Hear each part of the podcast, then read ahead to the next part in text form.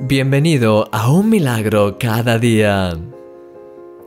Llegamos al final de esta serie en la que hemos hablado acerca de los nuevos comienzos y de la disciplina. Y hoy quería ver un último punto contigo que es muy importante. ¿Sueles salir a correr? A mí me gusta correr en la cinta, ya que siempre aprovecho esos momentos para pensar y el estar corriendo en el mismo sitio me permite concentrarme mejor en las cosas que tengo en mente. He de reconocer que, si bien es cierto que suelo correr casi cada día, no suelo hacerlo por más de 10 minutos cada vez. ¿Qué diferencia con mi amigo Jan Willem, el director de Jesús.net? Él está acostumbrado a correr por horas. De hecho, cada año participa en varios maratones. Sí, carreras de 42 kilómetros, 26 millas. si se me ocurriese correr un maratón, creo que lo acabaría en una ambulancia. Sin embargo, eso no me hace sentir peor sobre mis 10 minutos diarios. Tenemos realidades y necesidades diferentes.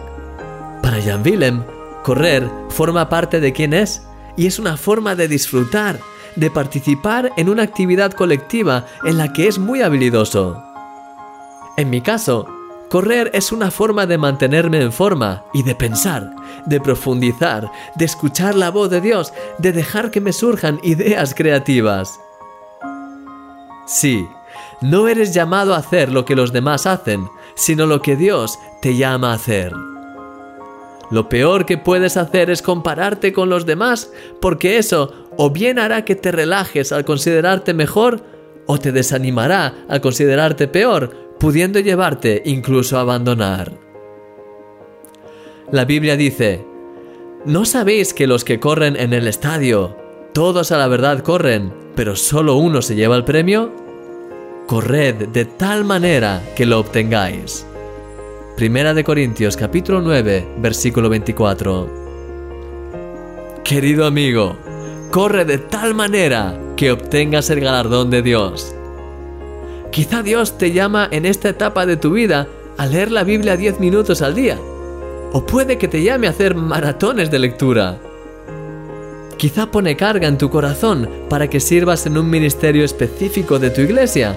O tal vez te llama a pasar más tiempo con tu familia. No te compares con los demás. Solo corre tu carrera, siguiendo las directrices que el Señor pone en tu corazón. Eso es lo que realmente importa. Deseo que todos los consejos que te he dado durante estos días te sirvan para ser más disciplinado y para poder llevar a cabo todas las cosas que Dios te está llamando a hacer, para que así puedas experimentar un nuevo comienzo en tu vida. Creo que lo que Dios va a hacer en tu vida va a ser tan precioso.